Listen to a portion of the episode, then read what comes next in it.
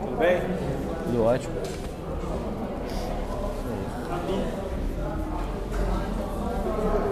Bom? Vamos orar para a gente começar? Vamos a partir da página 27. Senhor nosso Deus, uma vez mais queremos te agradecer pela oportunidade de estarmos aqui com os. Nos abençoe nesta aula, toma nas tuas mãos, nossas vidas. Abra o nosso entendimento para que possamos aprender o que tens preparado para nós. Peço em nome de Jesus. Página 26 da apostila aí, eu já passei para vocês, tiveram no zap aí. No, Que agora. Ô, jovens, qual vai ser o primeiro, o primeiro evento do, dos últimos tempos, do Apocalipse? Qual vai ser o primeiro evento? Arrebatamento. Arrebatamento. Uma perguntinha básica. Quem vai no arrebatamento? O. É, não sei. Uma pergunta básica. Boa. O tribunal de Cristo, as bodas do Cordeiro e a ceia da igreja com Cristo vai ser em que período? Vai durar quanto tempo? Sete anos, porque vai ser exatamente no período da grande tribulação. Claro que tudo isso que eu estou falando para vocês aqui é na, é na perspectiva de uma interpretação escatológica futurista, que é a nossa. Porque existe uma outra interpretação que não acredita nessa sequência. Eles acreditam que a igreja vai ser arrebatada só no final do milênio. Mas também tem um grupo que diz que não existe milênio. Tem um grupo que diz que nós já estamos na grande tribulação. Não será assim grande tribulação com essa moleza que nós estamos tendo aí. Tá difícil, mas não vai ser assim não. Não vai ser tão light assim não. Só se minha sogra for de Cristo. né? É. Nós falamos na, na aula passada e retrasada que a grande tribulação, dentro, inserida na grande tribulação, nós vamos ter alguns eventos, né? São sete selos, as sete trombetas, os sete anjos e os sete cálices. Os selos falam de autenticação, certo? Por que, que o pastor está falando toda hora essa, a mesma coisa? Porque vai cair na É, prova. Então, né? Trombeta fala sobre o juízo de Deus. Os anjos são os agentes da ira de Deus. E os cálices, julgamento. Lá em Apocalipse 21, 19, é, lá está escrito assim: Ele mesmo pisará o lagar do vinho da ira do Deus Todo-Poderoso. Sabe o que é lagar? Lagar onde amassa a uva. Lá em Portugal até hoje se amassa se é o vinho, o vinho case- caseiro, né? É feito num tonel, aí vai a família inteira pisar o. Aqui no sul do Brasil também, no Rio Grande do Sul. Hã? Quem falou? Quem? Ah, mas é, pode estar com frieira ou encravado, vai estar lá, né? Pá, pá, pá. Mas diz que depois a fermentação mata tudo. Então, é uma metáfora, é uma figura de linguagem lá de Apocalipse, porque diz que Deus, Ele mesmo vai amassar o lagar da ira. Já pensou? E o caldo que vai sair dessa, dessa amassadura vai ser vertido num cálice, e esses cálices serão derramados. É o cálice da ira. Irmão, eu não quero estar na pele dessa rapaziada que vai ficar aí, não. E eu não quero. Então, parece até uma história de carochinha, mas é real. A palavra de Deus é real, né? Então vamos lá para a página. Ah, esse som é aqui? Os obreiros, os obreiros, Dá para baixar esse som aí, por favor? Vamos lá.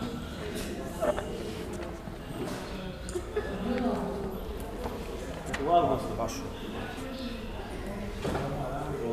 Nós vamos falar hoje, irmãos, sobre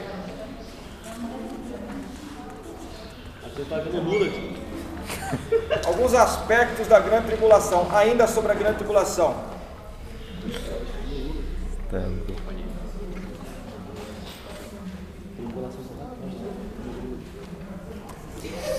Alguém pode abrir 1 Tessalonicenses 5,3?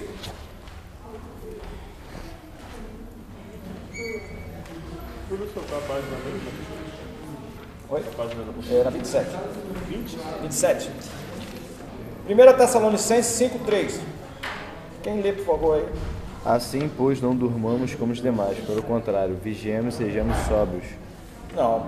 1 Tessalonicenses 5,3 não é isso. 5, 6? Três. Ah, 5, 3? Três. Ah, tá, foi mal.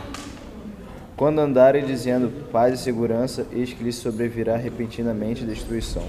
Como vêm as dores de parto, aqui está para dar à luz.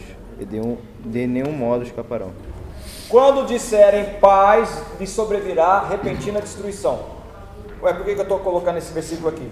Exatamente para refutar a ideia de que o, o arrebatamento vai ser é, da igreja, vai ser na- é, quando terminar a, a grande tribulação.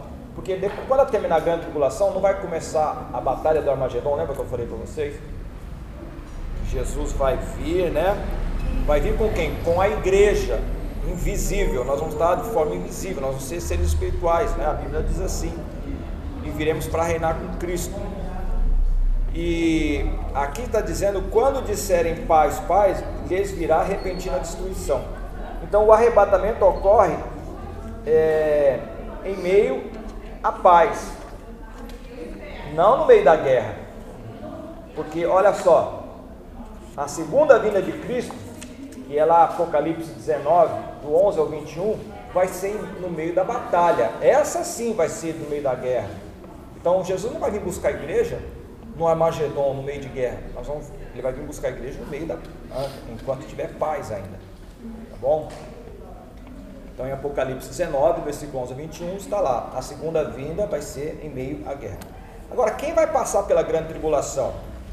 Primeiro, a grande tribulação será para os judeus que não aceitarão a Cristo. Muitos judeus vão ser exterminados durante a grande tribulação também, né? Mas quem vai passar por ela? Os gentios, quem são os gentios? Aqueles que não são judeus, mas também não serviram ao. Senhor Jesus. Apocalipse 7, 9 diz lá: Depois destas coisas olhei, e eis aqui uma multidão, a qual ninguém podia contar, de todas as nações e tribos e povos e línguas, que estavam diante do trono e perante o cordeiro, trajando vestes brancas e com palma nas mãos. Esses aqui são aqueles que morreram e entregaram as suas vidas, esses daqui, tá? Que estão com vestes brancas, que foram vistos, esses são os que foram martirizados na grande tribulação. São aqueles que não receberam o sinal da besta. Então haverá salvação na grande tribulação, sim, vai haver. Mas para haver essa salvação, a pessoa não vai poder receber o sinal da besta. E ninguém vai poder comprar, vender, comercializar, viver praticamente sem receber o sinal.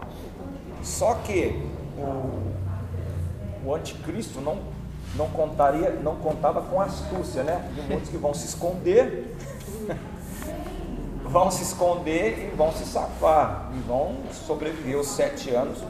Inclusive, o Senhor vai, vai guardar 144 mil judeus que estarão pregando o Evangelho durante a grande tribulação haverá salvação então durante a grande tribulação. Na dispensação da graça somos salvos pela fé. Presta atenção, isso é importante. Na dispensação da graça, que é quando? Hoje. Somos salvos pela fé na morte de Cristo Jesus por nós. Então nós somos salvos porque cremos que Jesus morreu por nós. Eu não tenho que fazer nada para ser salvo. Nada aspas. Eu tenho que crer. Eu não sou salvo por aquilo que eu faço. Eu sou salvo por aquilo que Jesus já fez. A minha salvação não depende de atos meus, porque os meus atos já foram julgados na cruz. Agora, uma vez que eu me converti, tenho que ter frutos dignos de alguém que se converteu. Por isso que esses meus frutos que vão ser julgados lá naquele dia que a igreja foi arrebatada. Lembra que o apóstolo Paulo fala lá em 1 Coríntios capítulo 3? Porque o fogo provará a obra de cada um. E é e temos obras de palha, feno, madeira, pedra preciosa, prata e ouro. Você botar fogo em feno, palha e madeira, não vai sobrar nada, vai sobrar cinza. Agora, prata, ouro e pedra preciosa, quanto mais fogo bota, mais puro fica. E a prata tem um detalhe interessante, uma característica. O ourives, ele sabe que a prata está pura. Uma vez questionaram, como é que você sabe que a prata está pura? Que tem que colocar fogo, fogo, fogo, fogo, e vai sair naquela substância, as impurezas, né? vai ficando por cima, ele vai tirando, cuidado, e vai botando fogo. Assim também é o ouro. Aí perguntaram, como é que você sabe quando a prata já está pura? E o ourives disse, quando eu consigo enxergar minha, minha face nela. Já pensou? Já valeu ter vindo hoje, né? Tá vendo? Valeu. Pelo menos isso, né? Já tá. Então, quando o ourives consegue enxergar o rosto dele, é porque está puro. Então, e como é que está a nossa prata aí? Será que a gente, será que consegue enxergar a face do ourives em nós? Ou as nossas impurezas aí? Ei, show. É? Já dá mensagem aí. Olha? É isso aí. Tava montando de bolsa aqui. Já está montando? Depois a gente come meiota aí, tá? Então, na grande tribulação, as pessoas se salvarão morrendo por fé em Jesus, entregando a sua vida por Ele. Então, não é que eu vou ser salvo, eu não. Não é que quem vai morrer na grande tribulação vai ser salvo porque, ah, entreguei minha vida para ser salvo. Não. Ele não vai entregar a vida para ser salvo. Pela fé que ele vai ter que demonstrar em Cristo, a consequência é pagar com a própria vida. Eu não posso ser salvo porque eu morri. Quem morreu por mim foi Cristo. Entendeu a diferença? Então eu, eu vou, eu, eu não. Eles lá vão morrer, vão ser martirizados pela fé que vão confessar em Cristo. Ah, não vai receber o sinal não? Então vai ser degolado. É para já, pode botar a espada no meu pescoço, vai dizer. Que vai ter que ser por fé, né? Eles vão ser martirizados. A palavra martíria no grego é exatamente, pode ser testemunho, né? Martíria, que é testemunho, também pode ser martirizar, morrer pela causa. É, que mais? Olha que interessante. Alguém pode ler aí, por favor? Apocalipse 6, 9. Apocalipse 6, 9.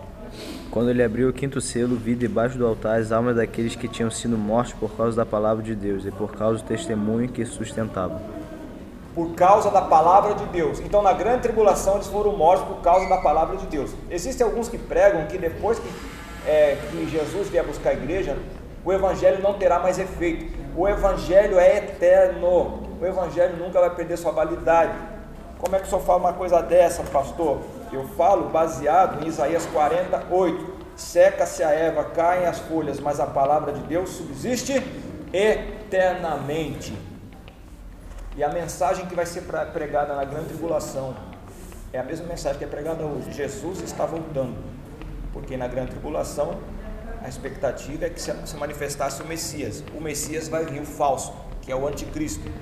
Mas aí quando Israel acordar, as duas testemunhas, que vão ter duas testemunhas que vão estar pregando lá.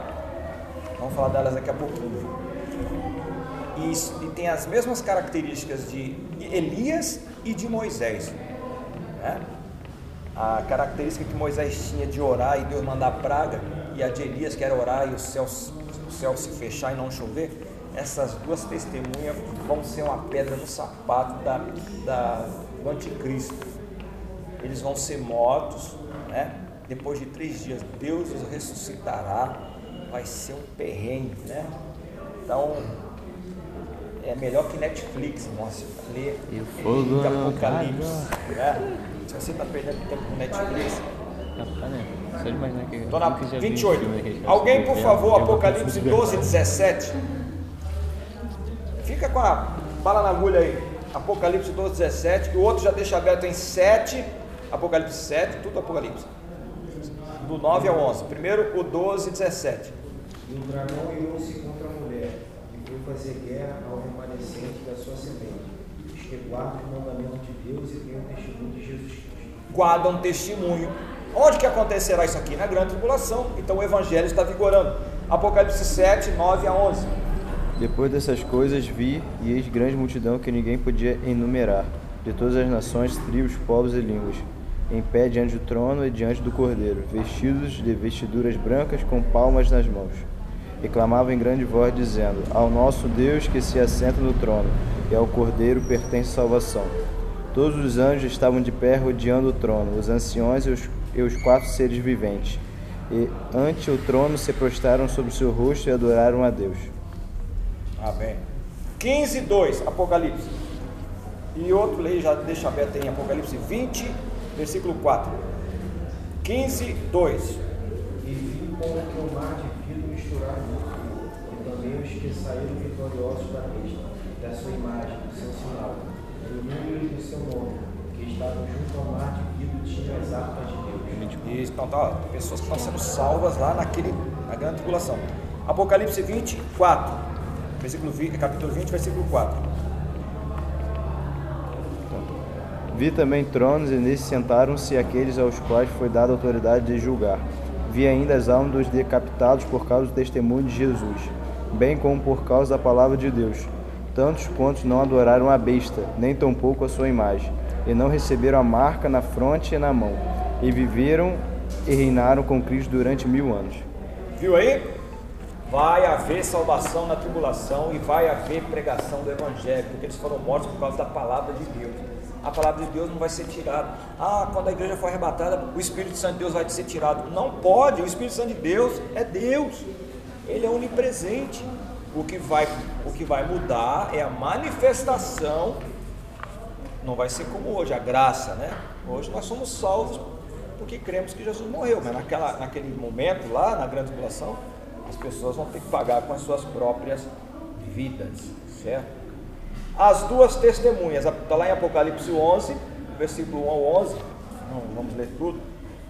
É, se bastou Moisés para perturbar o Egito e Elias para conturbar o reino apóstolo de Israel, o que não farão dois profetas semelhantes a eles atuando conjuntamente é o que se dará durante o governo do anticristo.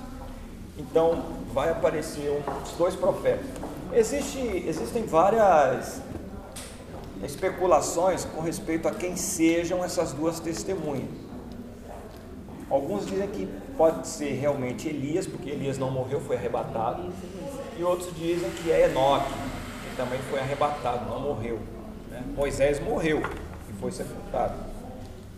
Eu não acredito que seja nem Elias e nem Enoque. Tá? São, são especulações, a Bíblia não diz quem são. Certo é que serão dois servos do Senhor, cheios de autoridade, cheios de poder, que vão fazer muitos sinais na grande tribulação. né?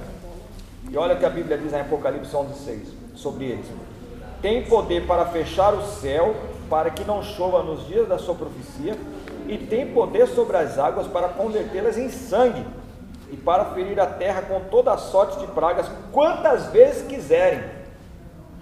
Então eles vão ser todos cheios de poder, esses profetas, esses dois. Mas vai ser num contexto, irmãos, que eu não faço nem ideia. Eu sei que vai ser terrível, mas eu não tenho ideia de quão terrível vai ser. Uma coisa que nunca aconteceu antes. A morte das duas testemunhas. Terminado o seu ministério de 42 meses, 42 meses dá 3 anos e meio, certo? Nós vimos que pode ser 1.400 e poucos dias, ou 3 anos e meio, ou 42 é, semanas, né? Então, terminado. Depois de três, três dias e meio, né? Deus enviará Espírito. Ei, não, não está aqui não, está lá não. Opa, tá. Então, a morte das duas testemunhas, terminado seu ministério de 42 meses, a besta os matará e expor-lhe-ás os corpos na praça da cidade, que espiritualmente se chama Sodoma, Egito, e todos se alegrarão com a sua morte. Então, todos, claro que são que receberam o sinal da besta.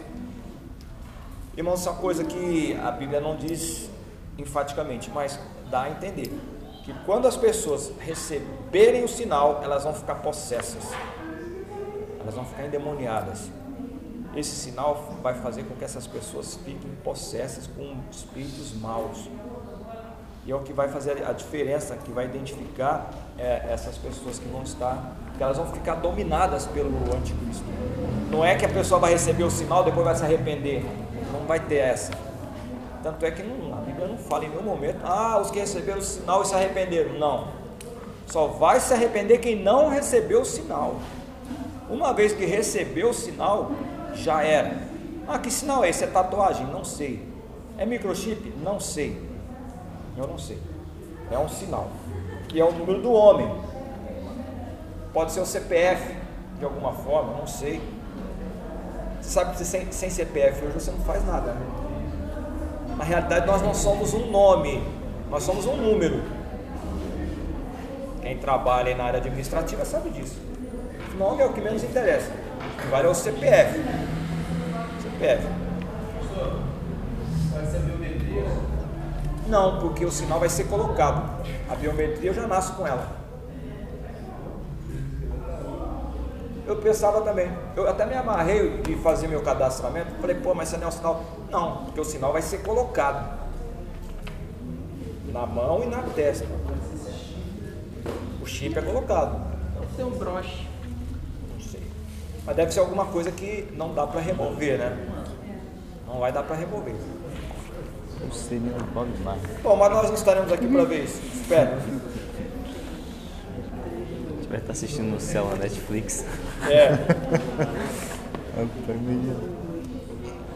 Eu queria ler com vocês.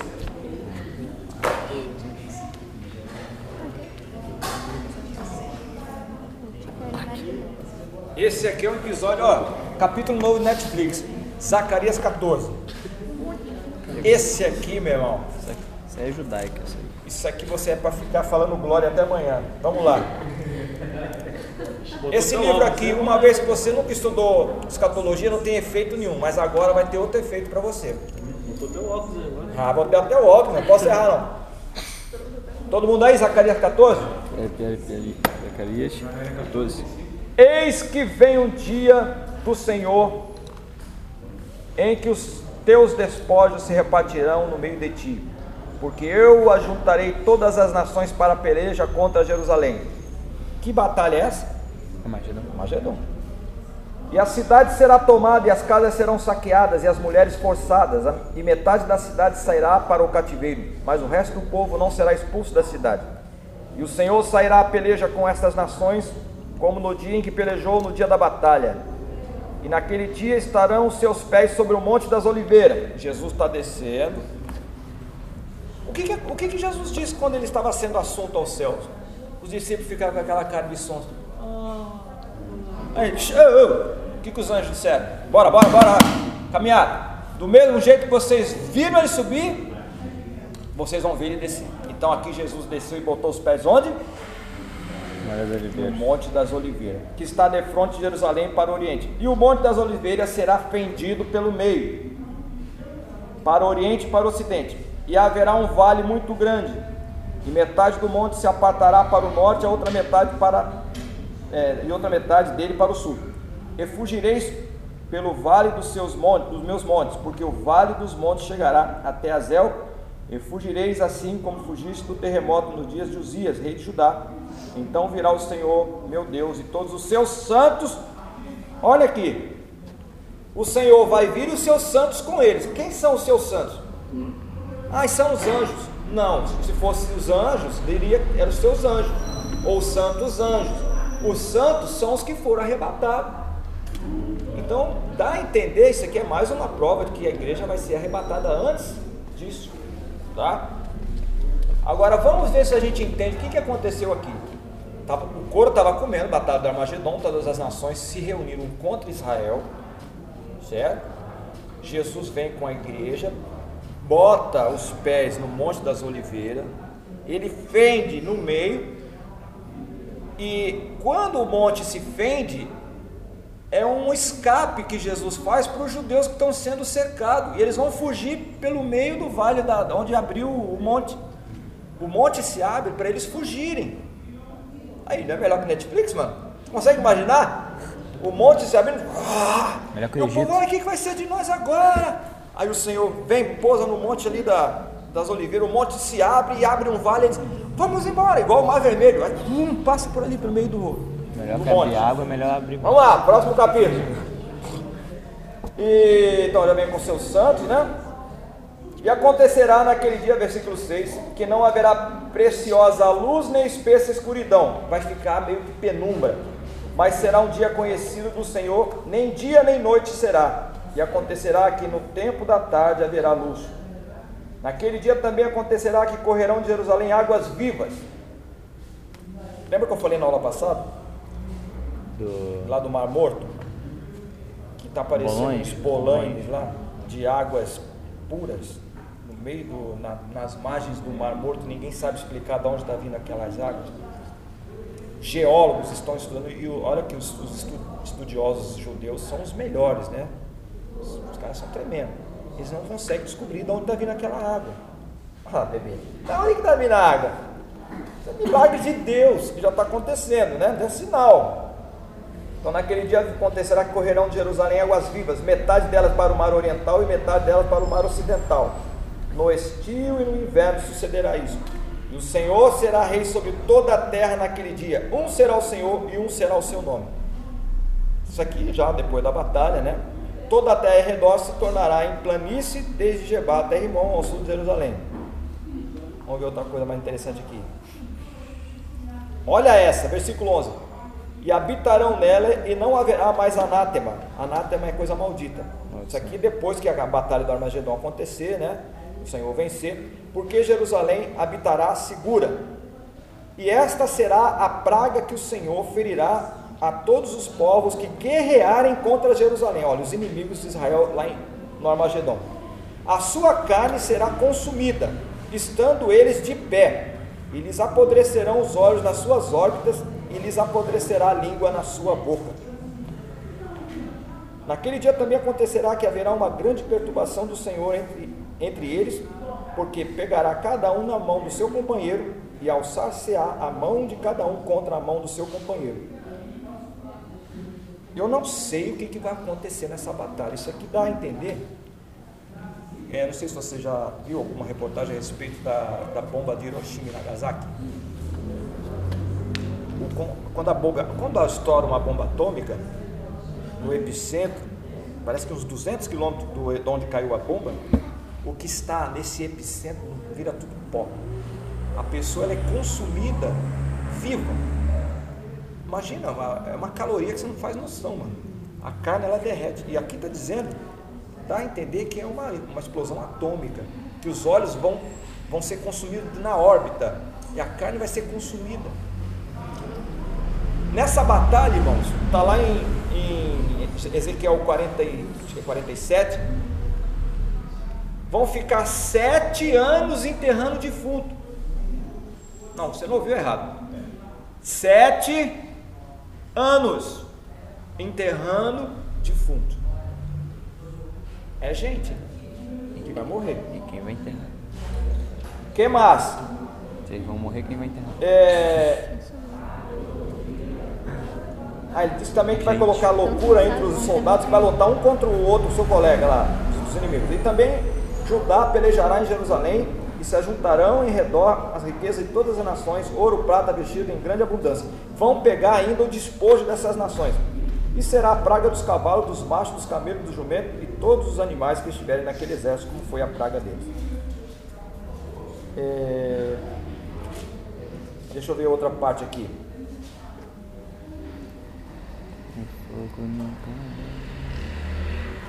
Olha aqui agora, Zacarias capítulo 12. Isso aqui é na vinda de Jesus também. Quando eles estão aqui acuados, os, os judeus, né, o preâmbulo do, do capítulo 12 diz a destruição dos inimigos do povo de Deus, o arrependimento a purificação de Israel. Veja aqui a partir do versículo 9 do capítulo 12 de Zacarias o que, que diz aqui.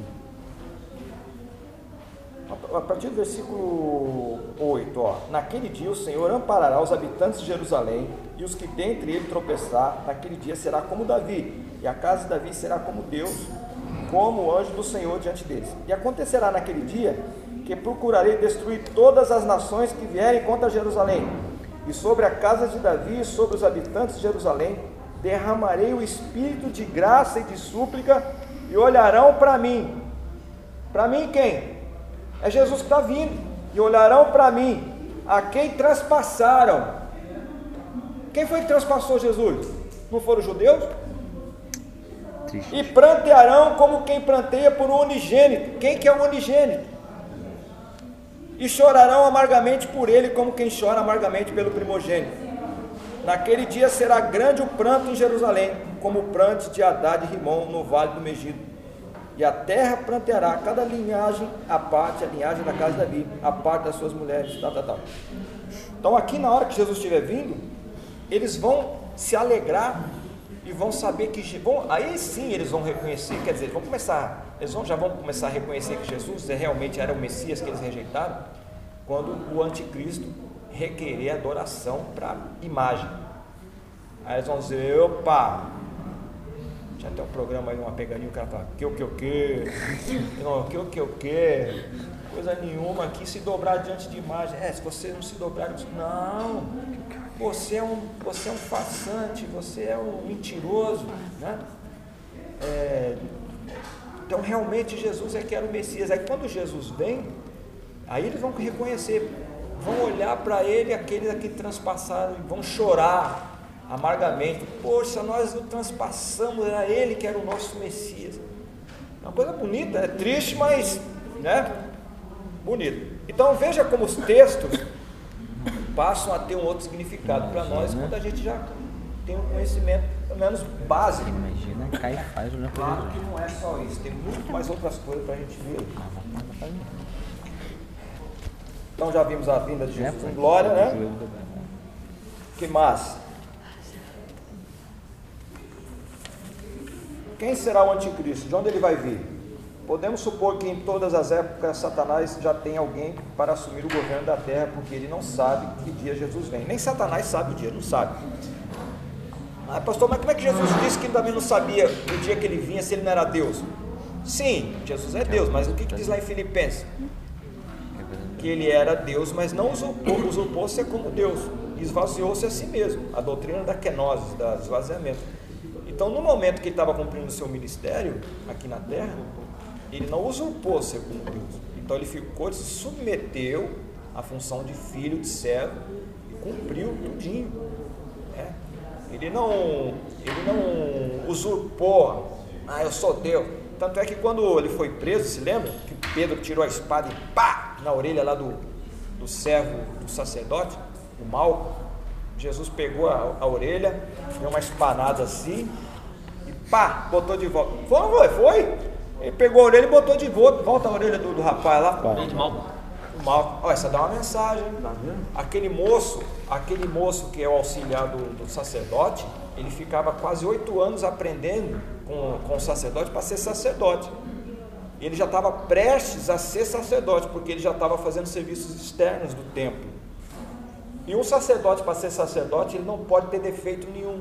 E aquele moço sem orelha não poderia mais ser sacerdote. Aí Jesus fala: Não, o teu sonho eu vou ah, restaurando os sonhos. Eu vou restaurar o seu sonho. Volte a sonhar. Não é legal? E todo sacerdote, para ser ungido, ele tem que ser ungido com óleo, com água e com sangue do cordeiro. E esse, e esse rapaz ele teve um privilégio único, que ele foi ungido, na, porque era era colocado sangue na pontinha da orelha, dedão do- da mão e o dedão do pé, né? Esse daí teve a oportunidade de ser ungido pelo próprio Cordeiro de Deus. Porque aí quando ele pega a orelha é como se estivesse botando. Coisa tremenda, né, irmão? Hoje valeu, né, irmão? Hoje valeu. Hoje valeu, pelo menos hoje. Embora. Fala, bebê. Ah, Agora você falou aí que é, quando acontecerá ser as bodas, será na, na não, no mesmo período. É lá nas regiões celestiais. É porque vai morrer gente é, antes, ou vai ser depois salvar antes Hum. da, da primeira metade e depois da segunda. Só o período depois do trombeta, que fala que vai ter cinco vezes ali que é, ninguém vai poder morrer, né? E sobre Vai- vai- a a morte vai fugir dele. Isso. E, mas essas pessoas que serão salvas na tribulação, elas vão participar da- dessa e assim? como é que- Você chegou agora, né? Eu cheguei semana passada. Então, eu já tinha falado, mas boa pergunta, para relembrar, relembrar. Existe a primeira e a segunda, a segunda ressurreição. Tá? Obrigado. Ah, já que você vai. Outro vai, é, é, vai, vai. Existe a primeira, a primeira ressurreição e a segunda ressurreição. Quem faz parte da primeira ressurreição? A igreja. Todos aqueles que morreram na fé. Eu expliquei para os varões aqui que existem dois tipos de crença em Cristo. Os que viveram antes de Cristo foram salvos porque creram que ele viria. Como Abraão, quando foi sacrificar o filho, e o menino pergunta: Pai, onde é que está o cordeiro? Abraão, pela fé, olha e diz: Deus proverá para si. Abraão já viu. Então, existem Davi também, Salomão, esses do passado foram salvos por fé naquele que viria. Nós hoje somos salvos porque cremos que ele veio. Então, aqueles do Antigo Testamento e nós, que eh, estivermos vivos ou já morreram, estão dormindo no Senhor, serão arrebatados e farão parte da primeira ressurreição. Aí vem a tua pergunta: e os que morrerem, esses que foram mortos na, na, na grande tribulação e não receberam o sinal da besta? Estes não são igreja. Eles não são igreja. A igreja já foi arrebatada. A noiva já foi. O casamento já foi.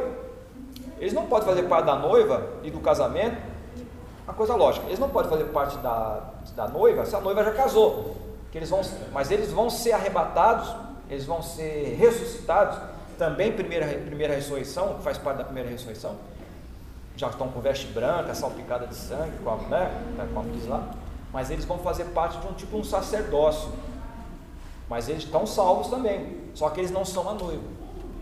Entendeu? Agora, todos aqueles que morreram sem Cristo antes, durante a grande tribulação e depois, lá no milênio também vai ter morte, poucas, mas vai ter, porque a gente lá na no milênio, os homens que forem para lá, os que sobreviverem da grande tribulação e passarem para lá, os que não receberam o sinal e vão para lá, as nações que forem julgadas dignas, que depois da, da, da grande tribulação vai ter o Armagedon, né?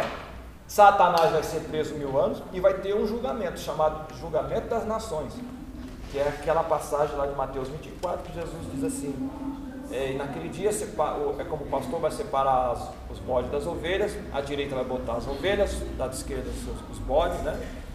Aí ele fala: ah, é, vocês vão me dirão naquele dia: é, tive fome, é, me deixe comer, tive sede, me deixe beber, né? tive frio, né? tive preso, me visitasse. Aí, quando, quando te vimos assim, quando vocês fizeram isso a um dos meus pequeninos, quem são os pequeninos? Israel. Então vai ser o tratamento que deram para Israel durante a grande tribulação. Porque Israel, muito, é, é igual, irmão, a história simplesmente vai se repetir. Né? Se você pegar a história aí da Segunda Guerra Mundial, na época do Holocausto, muitas pessoas esconderam judeus dentro de sótão, dentro de porão. O Oscar Schindler fez uma fábrica mandrake lá só para salvar mais de 1.100 judeus. Então Deus sempre dá um jeito, né? Tem muitos filmes aí que você vê que contam essa história. Então, só, não sei se deu para você entender. Então, então, aqueles que morreram na grande tribulação não são igreja, mas são salvos. Fazem parte da primeira ressurreição. E todos os restantes vão ser ressuscitados somente no final, no juízo final, quando vão receber um corpo, um corpo com uma condição para poder sofrer eternamente. Porque eles vão ser atormentados eternamente. Esse corpo aqui não aguenta. Depois do milênio, depois do milênio. Depois do milênio, Satanás vai ser solto, vai ter outra batalha, aquele Gog e Magog, mas é mais rápido. Vai enganar alguns ainda que viveram um milênio vindo de Jesus por, por mil anos, né? Vai ser enganado, vão ser enganados. Né? E aí Satanás vai ser preso, vai ser jogado lá no lago de fogo e enxofre. Aí vem o que? O juízo final, que é o trono branco também chamado, onde foram abertos livros e livros. Nós vamos falar depois desses livros também. Só para deixar o irmão adornado, como diz o italiano, adornado. Você está atualizado, né? Atualizado. Bom, quem será o anticristo? De onde ele vem? Não sabemos. dissemos na aula passada que ele pode ser judeu porque o judeu vai ter que acreditar nele. Para ser Messias tem que ser judeu. Para poder se sentar como rei, vai ter que ser da linhagem de Davi também. Para se assentar no trono como Messias, vai fazer sinais, porque o Messias tem que fazer sinais. né? O que, que Jesus, o que, que Jesus disse lá no- na sinagoga quando ele abriu, abriu o rolo que estava escrito e ele diz lá: O Espírito do Senhor Jeová está sobre mim, porque ele me ungiu para pregar as boas novas aos cativos, pregar ah, boa, né, liberdade aos presos, que e, pregar o ano aceitável do Senhor. Aí ele pega e fecha e diz: Hoje se cumpriu aqui esta palavra. Ele podia falar isso porque lá em Isaías 61, o Isaías já falava que o Messias teria essas prerrogativas. E Jesus estava fazendo isso. Quando João Batista estava preso antes de morrer, João Batista entrou num, numa descida, caminho de descida de, vamos dizer assim, foi meio que uma, de- uma depressão, né? uma crise existencial. Ele chama um dos seus discípulos, lá, não sei se um ou dois, e, e não- e parece que ele desacreditou que aquele Jesus que ele batizou era o Messias. Ele chamou os discípulos e falou: ó, vai lá e pergunta para ele se é ele mesmo o Messias ou virá outro. Aí Jesus, eles perguntaram, ó, o João mandou perguntar você se você era o Messias mesmo ou vai vir outro. Aí Jesus falou, dá um tempinho aí. Dá aí um paralítico. Ó, anda em, anda em meu nome. Você, pá, tá, leproso, seja limpo. Aí, ó, vai lá e diga para ele que leproso está sendo limpo, cego está vendo, surdo está ouvindo, então está se cumprindo o que o profeta disse. Aí João Batista morreu em paz. Então ninguém está livre de entrar numa crise existencial, mesmo que tenha sido usado como foi João Batista, Elias, porque nós somos seres humanos. A nossa vida não é num gráfico, uma, uma reta. E graças a Deus que não é uma reta, né? Se você for numa UTI, o camarada só está vivo porque a máquina está assim, ó. No dia que fizer assim, ó. Pode desligar. Já morreu. Então, nossa vida também é assim. Bom seria que estivéssemos sempre no top, né? Mas